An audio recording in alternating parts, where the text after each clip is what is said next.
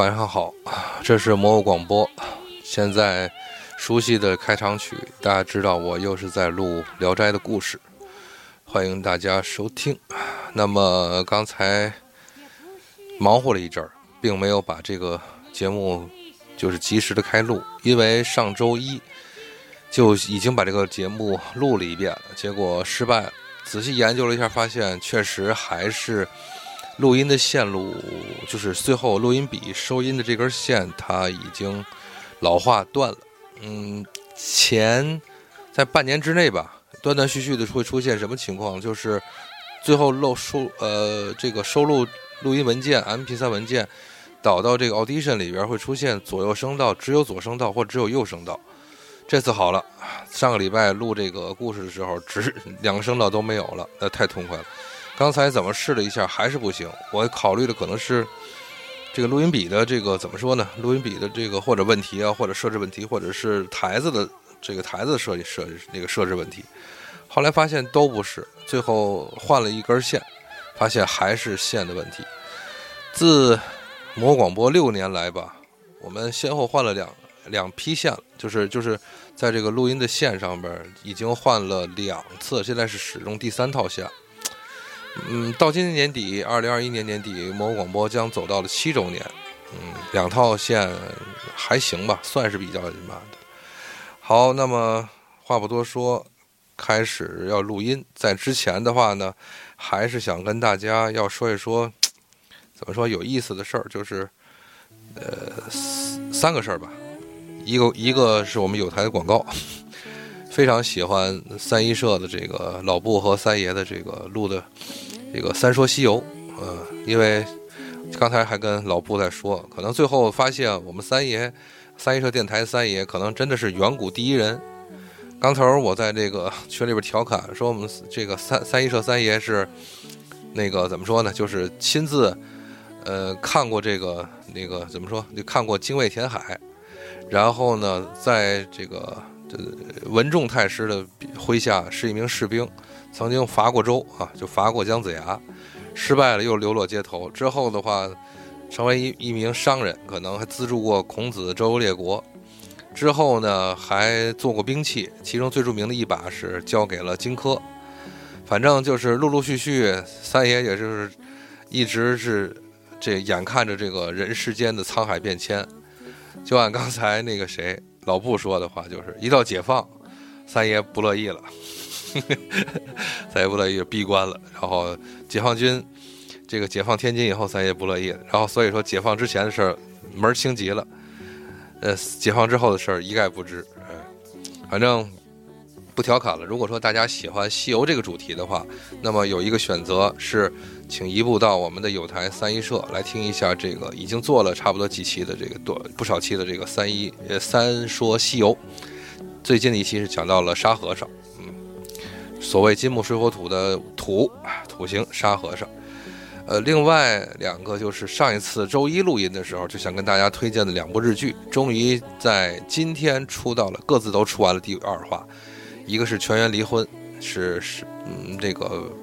这个景子和这个英泰两个人，两两的这个全员离婚，就是自己要离婚，双方父母也要离婚，但是实际上是在这个索要就是按照日语说的叫离活，这个离婚活动的间歇，两个人感情不断升温，这么一个从闪电结婚到闪电准备离婚之间产生了一些爱情故事，还挺有意思吧。另外就是最重要、最重要、最重要推荐的就是大豆田永久子和与他的三位前夫，这就是松隆子主演的，非常好。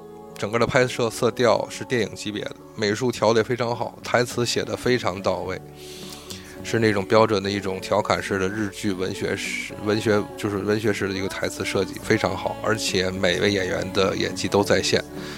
很推荐大家，也就是二零二一年春季日剧中难得可圈可点的。当然了，还有一直要看的这个二零二一年的大合剧《世冲青天》。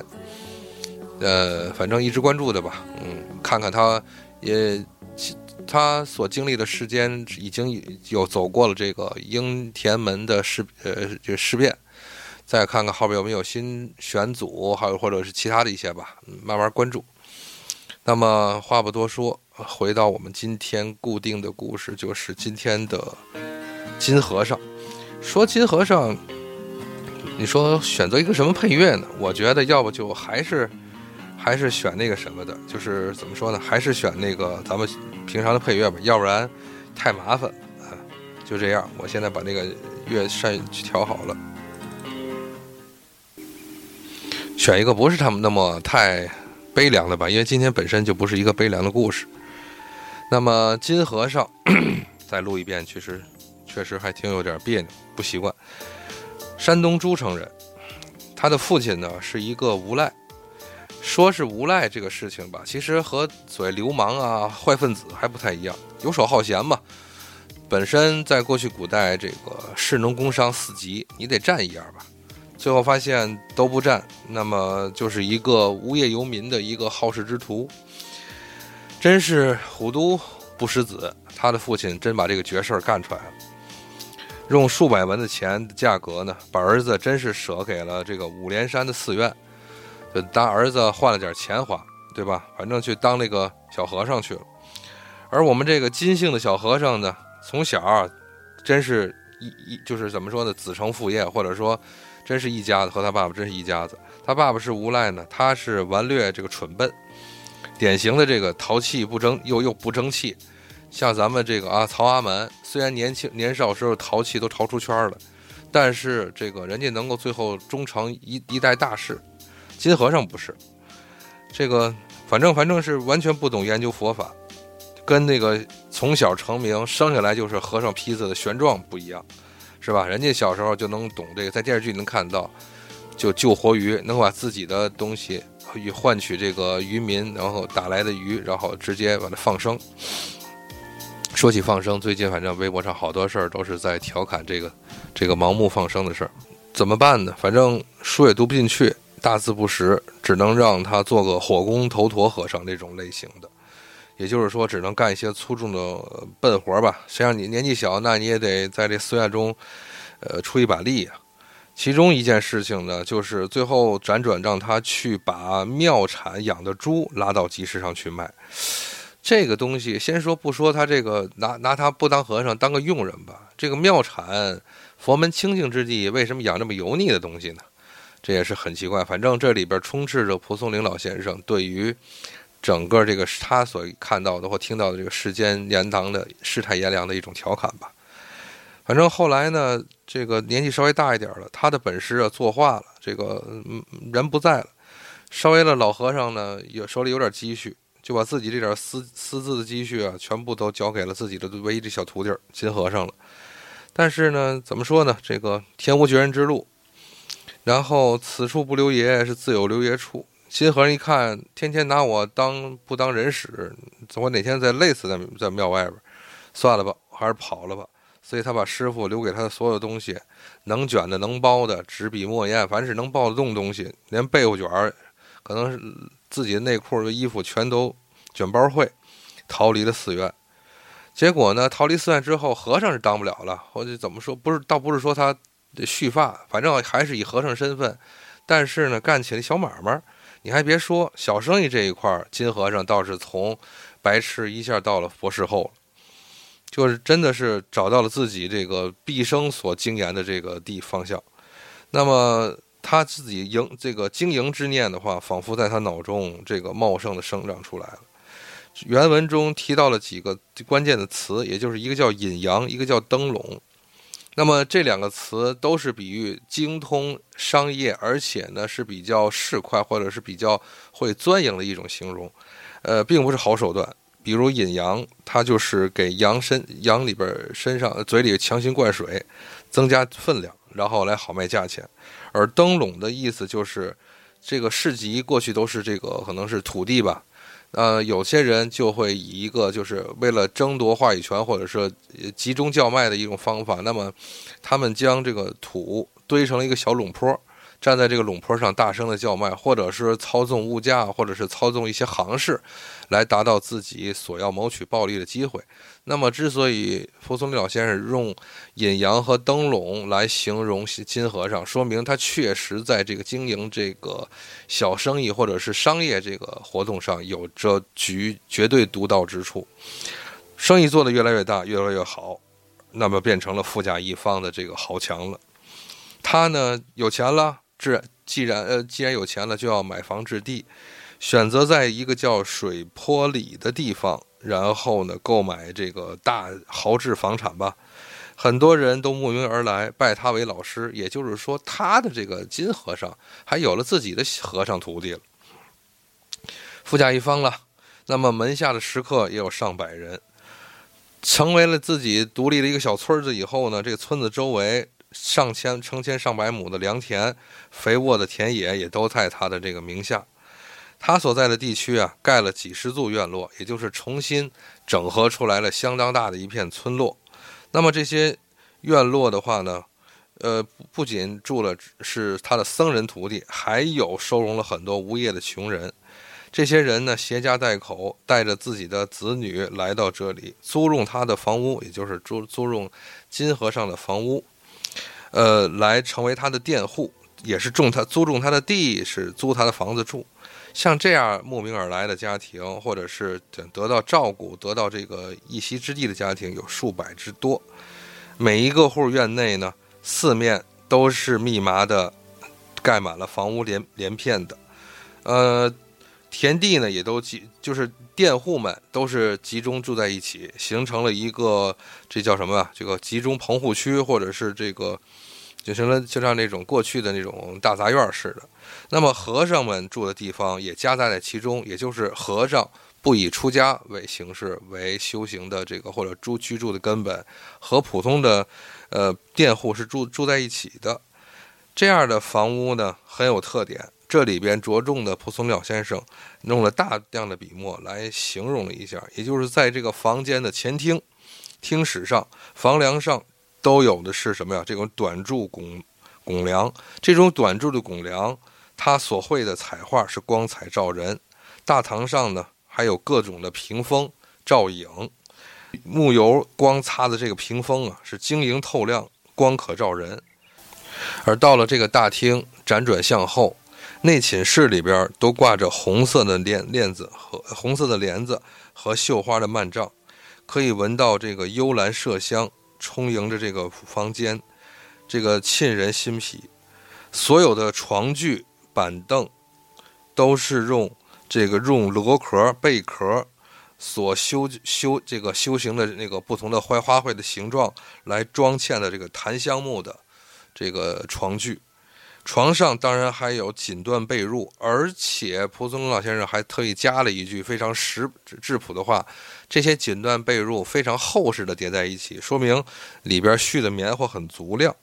墙壁上比比皆是山水的美人图、山水画、美人图、花草树木、名人名画呢，挂满的这个墙壁几乎没有缝隙，非常粗糙且没有文化的一种行为。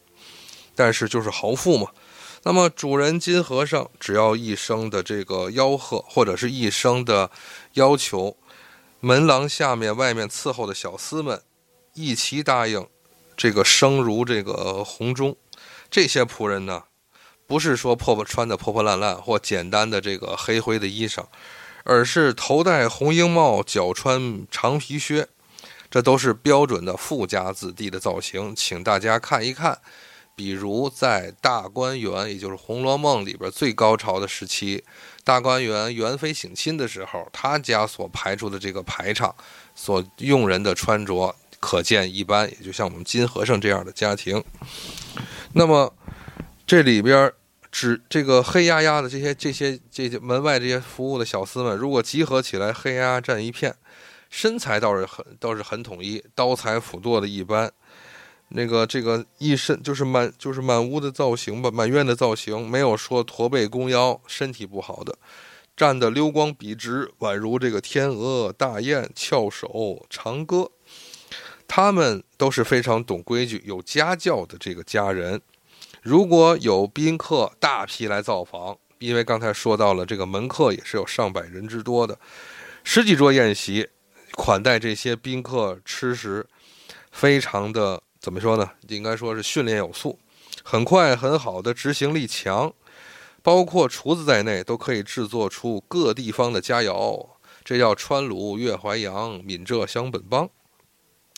当一齐这些菜肴从厨房端出端入的时候，热气腾腾，因为都是热菜嘛，热气腾腾，充满了这个营室，那么造成了一种氛围，就是约约感觉有轻雾缭绕。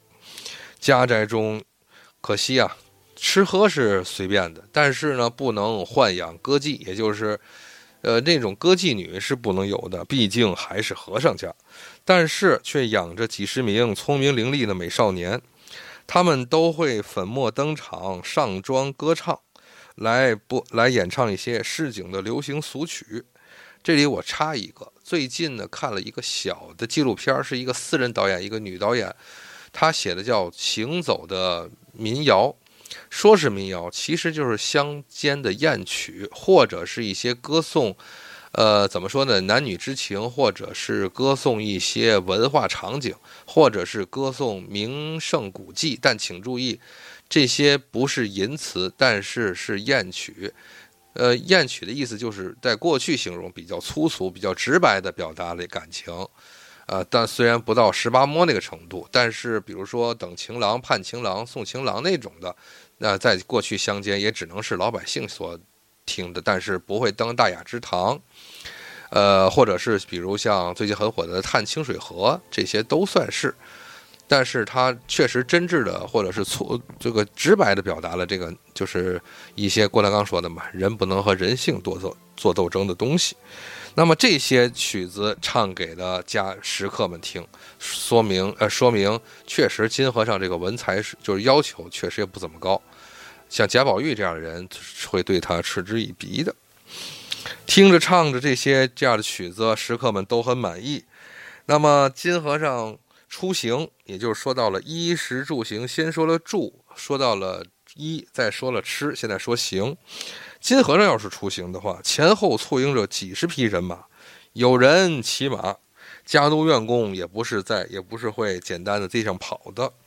随从骑马的这个佣人，他们身上背弓挎剑，呃，成为了有效的保镖。而他们最最于风光的就是这些人，当唱马扬街的大唱马在大街上的时候，他们身上的披挂、背弓的这些弓囊碰打在这个马鞍上或者是马脚蹬上，会出现噼里啪啦的作响，那么也能体现出来这个金和尚的这个怎么说呢，声势吧。家中啊。所有的人，哎，这回倒挺棒的，不叫这个金和尚师傅，叫大爷，那真是拿他当一方土豪来这么来这么称呼。当地的同乡老百姓也都是叫他老祖，或者说呢叫他大伯，就是这个大伯，就是以这个亲长、族长的形式来叫，不叫师傅，也不叫上师，也更没提过金和尚的法号。所以呢，本片的名字也只是个金和尚。他的徒弟们出门。虽不及师傅那种，就是怎么说呢？这个这个这个威风凛凛，但是所身上的这个佩戴的马具和一些饰品也都是一应俱全。从远处望去，这一片的徒弟们出出行，都好像是一群富家公子相等。亲和尚人际还是不错的，人脉还是不错的，广交朋友，扩大自己的交际范围。这个交际范围其实是一个贬低形式，因为他后面所形容的是，即使在千里之外，也有他的耳目和他的信息网。虽然当年通讯基本靠吼，当然也有书信往来，可以有把有效的把握住那什么呀，当地或者是他所能控制的范围的官场信息与内幕。如果有人触碰到他的这个利益，或者损害到他了，或者是。这个怎么说呢？嗯，应该说这个触及到他的这些痛处了，那没办法，您自己先得下的这个，您先掂量量分量，看看能不能惹得金和尚。那么他本人，这个还是属于啊当年那点臭底儿，呃，粗俗不雅，从头到尾都是一个俗不可耐的样子，或者是生活一辈子屋里没放过一一本一本书，没念过一句经文，是没学过一口咒语。从这个五莲山寺庙跑下来之后，再没有扭头进过一步寺院、一步书屋，自己这屋里边更是礼崩乐坏。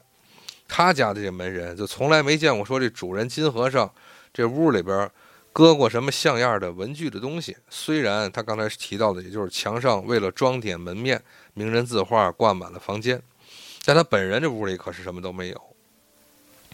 那么他家的那些亲眷属。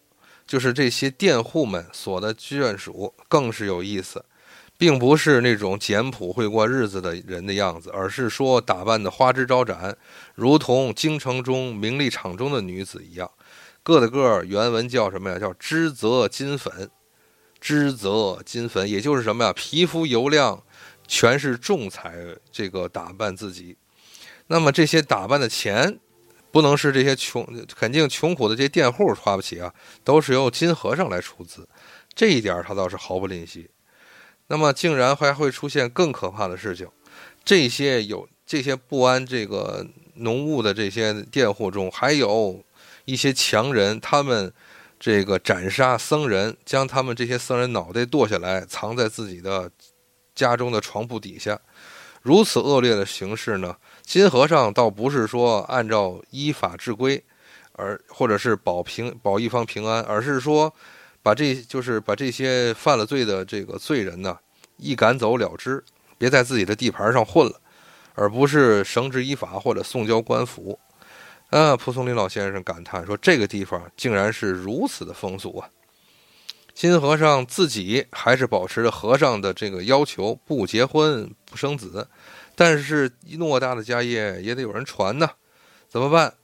应这个就应该说接来了或者买来了，跟他爹当年一样，怎么卖出去的？怎么买来一个异性的孩子，成为自己的养子？但是金和尚本人却认真的请教书先生开私塾，为这个儿子养子来教书。那么一切为了科举功名做准备。这个养子也是不同于其父那么顽劣蠢笨。确实少有天资文采，而且呢，长大一些，他还金和尚还命这个养子进入县学，也就是成为这个大太学堂的一名学生。不久参加了顺天府的乡试。这里提到的是，那既然他是按户口形式，按所在地要归纳入顺天府乡试，也就是顺天府，也就是明清两代的顺天府是北京，明朝的应天府是南京。所以可见，这个金和尚所住的地区离北京城不远。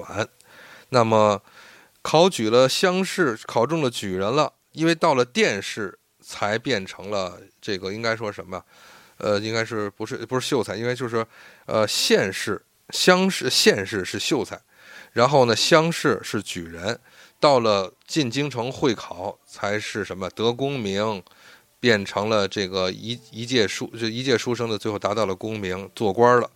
那么当了举人也是很厉害的。比如说，大家回想一下范进中举，或者说是《阿 Q 正传》里边那些举人们的老爷的嘴脸。金和尚父以子贵，刚才说到了，在乡中或者佣人们叫大爷，同乡的老百姓称为老祖或大伯。这回不一样了，老祖再升一格，因为金。金举人嘛，他的养子金举人已经是老祖了，那么怎么办？要叫老爷子改称为老太公，真是这个这怎么说呢？这回全全周围的金和尚周围人又降一辈儿。没多久啊，好事不长连啊，金讨太公就死了。那么怎么办？好命不长的话，孝不成那个养子这位咱们的孝廉呃金孝廉公。就以这个自己亲身披麻戴孝，按照正经的常例人伦，来为这个养父举丧，自称孤儿。这回父亲无，真是又是无父无母了。他的门人呢，金和尚的门人全部都为他举哀，也是披麻戴孝。这里边提到一点，就是所谓的这个麻衣、麻这个麻绳儿，还有所需要打的幡儿和穿戴。这应该说什么？铺满了床榻，这是蒲松龄老先生的这个形容。相对应的是取自于典故京剧《满床户》。在唐朝的中后期，安史之乱做过后，平定安史之乱的第一大功臣，也就是郭子仪。那么郭子仪平定之后，受封为一字并肩王。他自己七子八婿，也就是七个儿子，八个闺女，同时八闺女嫁人，全部都有了女婿，十五个晚辈儿。整个郭家这个关系网，应该是官场上把持朝纲。但是郭子仪本人谦虚谨慎，不敢越雷池一步。比如，就是那部更经典的京剧叫《打金》，就是打金枝。也就是说，打郭子仪的老闺女的女婿。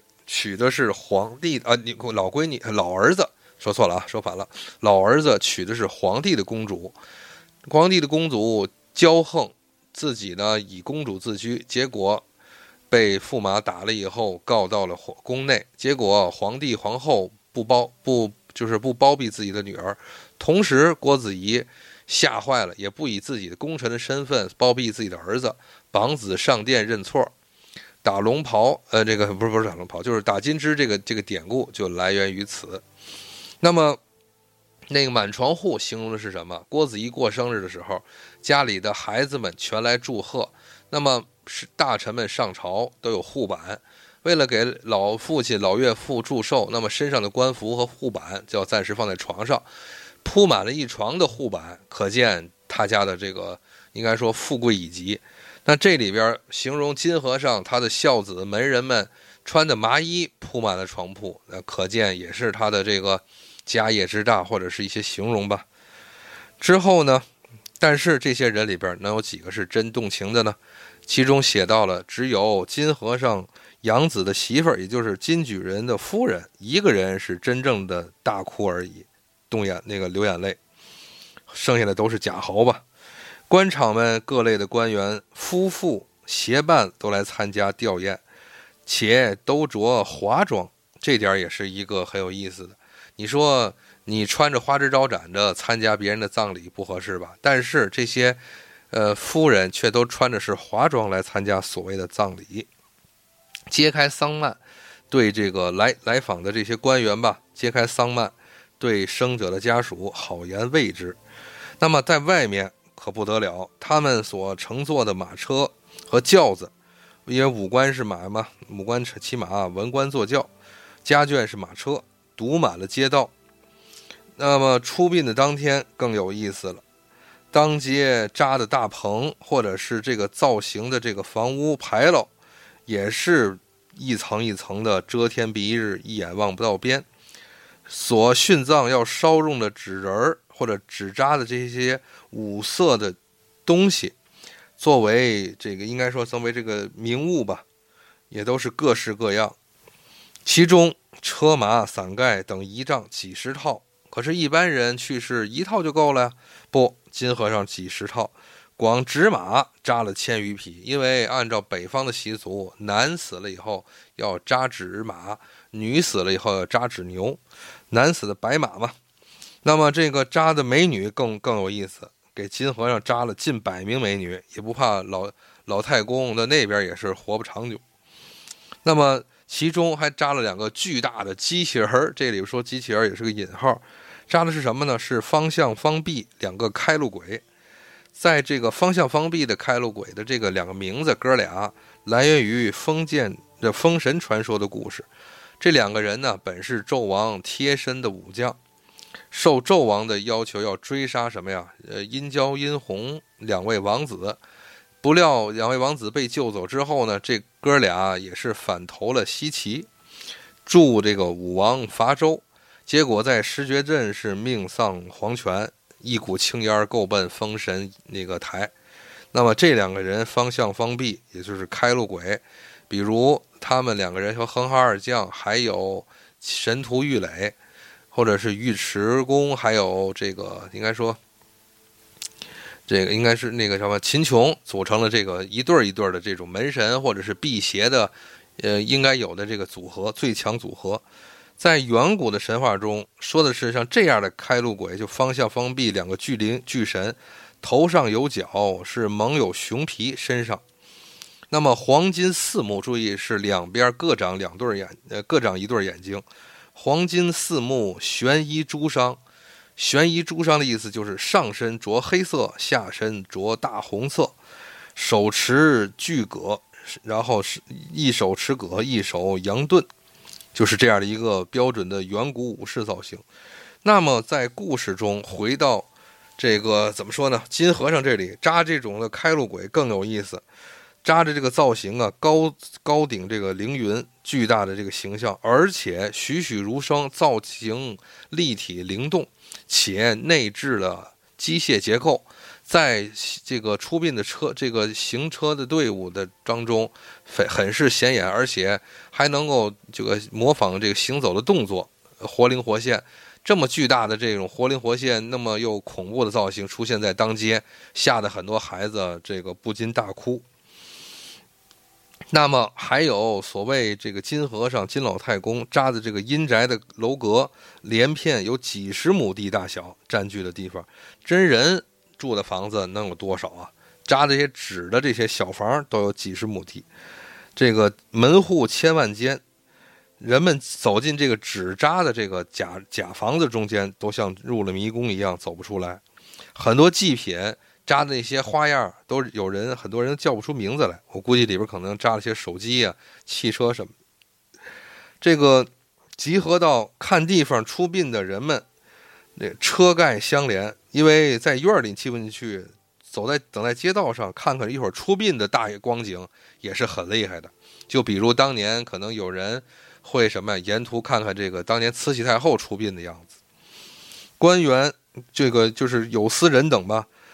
都要是这个屈躬而进，也就是弯着腰，慢慢的缓行在这个，呃参，就是应该说什么呀？就是入内或者入院参参拜啊，或者是吊孝的这个队伍中，这个完成朝拜仪式才能完事也就是说，得有叩拜的行礼的这个需要，有点越制了。那么底下贡生和和主簿这种无有功名的小吏。更有意思，直接就是叩首伏地行大礼，等待这个出殡的队伍，不敢这个怎么说呢？没有人敢忽忽略金举人，而徒弟们和金举人都不应该说怎么着，也不是说太失礼，他们都是懂礼之人，都出来答谢，受接受慰问，应该说全城出动起来看热闹。带着媳妇儿，背着孩子，扶着老娘，是吧？满街都能挤出大汗来，真的是满身大汗了。各种人声鼎沸吧。这个时候还夹杂了一些做小生意的，比如卖零食、卖瓜果、卖卖一些扛饿的东西。因为你挤一天街道等着看热闹，也不是一一时半会儿，也确实饿呀。还有更有意思的是，杂耍艺人也都夹在其中摆摊儿。那么。有人要是相互说话，得需要大喊大叫。大街上啊，这个除了人头，肩膀以下是什么都看不见了，只有数不清的这个各种的呃这个黑压压的脑袋来穿行其中。这里边我要提一句什么呢？当年零二年，中国第一次开始有这个五一长假，我那个时候跟我妈他们还有一些亲戚朋友，就是去这个。同事的长辈们嘛，去这个江南一行吧，就是当年五五一的安排这个，可能最新的、比较时髦的这个，呃，长假式的旅游团，从南苑机场起飞，到无锡下飞机，无锡坐大巴，呃，玩一地住一地，玩一地住一地，是无锡、苏州、杭州、上海四地五天，四二四地六天游，最后再飞回来。我天，真是领教了这个人山人海。完全是在这个苏州的这个园林中看不到任何的花草，全是人脑袋，就是一片一片的人脑袋挤来挤去。而且到了飞来峰，杭州的飞来峰灵隐寺那个地方，简直就是被人推着往前走，从山门一直推到大雄宝殿，你根本地上是铺的是砖，撒的是石土，这我都看不见。而且你想回头说我不去灵隐寺，想回头都没有没有都没有都没有可能。真是就像就像这现在这今天咱们读到这个金和尚的光景，老太公活着也不容易，死了也不容易。那么更有意思的是，其中一个例子，有个孕妇挤在这个人群中，得这就要临产了，那不能出丑啊，怎么办？周围的女客和女伴、朋友有熟悉的可怜的人，赶紧张开自己的衣裙，形成一个大的这个帷幔护住她。那这个经过手忙脚乱的一动操作吧，孩子总算生下来了。有这个衣裙和这个布料做遮挡，没人知道生男生女，只能听见这个围的这个范围之内是大声的孩子啼哭。得了，反正那孩子生出来以后没衣服啊，赶紧撕几块布料给孩子好歹围吧围吧，抱在怀中。孕妇扶产妇扶起来以后，收拾好，夹杂的在亲人身中间。赶紧离开这个地方，也是费劲的挤出人群吧。蒲松龄老先生还是那句感叹，简直是人间奇景了。老太公逝去，世子安逝者安葬之后，这个把老爷子留下的财产二一天作五，一刀切两半，其中百分之五十全给全给金举人一家，他的养子占百分之五十，另外百分之五十。全都四散给了自己的所有的徒弟们。注意，是他的僧人徒弟们，不是佃户们。孝廉公金举人所在的这一半的房产地业，全都还是夹杂在什么呀？这些僧徒中和这些佃户们群中。大家呢，不但时时间长了以后没有成仇，反而日常以兄弟相待。互相的利益关系依旧休戚相关，是祸福与共。那么这个故事就到这里。金和尚金老太公的去世，也就是戛然而止。从他被卖入寺院，到他这样风风光光的大下葬。可是这个故事的细节，大家都能听得出来。那么蒲松龄老先生在最后做了一个很丰富的评论，所说的是自古佛教入中原。白马驮经进河进洛阳，说哪一宗派也没有听过有这么一个这个流派，有这么一个分支和传人。这个六祖慧能，也就是说那个本来无一物，何处惹惹尘埃的这个名句的六祖慧能，佛法高深，弘扬传教，但是也没有说金和尚这一支是他的这个门徒，可说是独创一派。那么这一家法门。真是难以，就是怎么说呢？难以思量。还有那么多的，确实有那么多徒弟们。那么蒲松龄老先生说：“我听过有不同的和尚僧人的这个工作类型，比如第一种叫五蕴六尘不染。什么叫五蕴呢？色、受、想、行、识，也就是整体的头脑意识形容。外这个外行为呢，也就是说六人六六尘。”所谓声色香味触法六个字，声色香味触法六个字都不沾的，实为和尚。口中说法，座上参禅参禅的这些人叫和样。行脚的苦行僧，以自己的这个艰苦修为来达到自己，就是来完全完全对自己的身体的一种，应该说是锻炼吧，成为合撞，就是撞那个碰撞的撞。那么敲鼓吹吹笙，笙管笛箫，皆为这个寺庙做这个奉献，叫合唱，也就是唱歌的唱。可是还有第五类，就是如狗畜生般到处钻营，像蝼蚁一样的吃喝嫖赌这样的花天酒地生活的，叫合账。账呢，也就是瘴气，就是这种的屏障的障。那么五类和尚合样。合状、合唱，还有合唱，而这这个金和尚本人，那算哪一个哪一派呢？我觉得观众心中、听众们心中吧，自有一番高论。谢谢大家的本期的收听，《金和尚聊斋故事》，拜拜。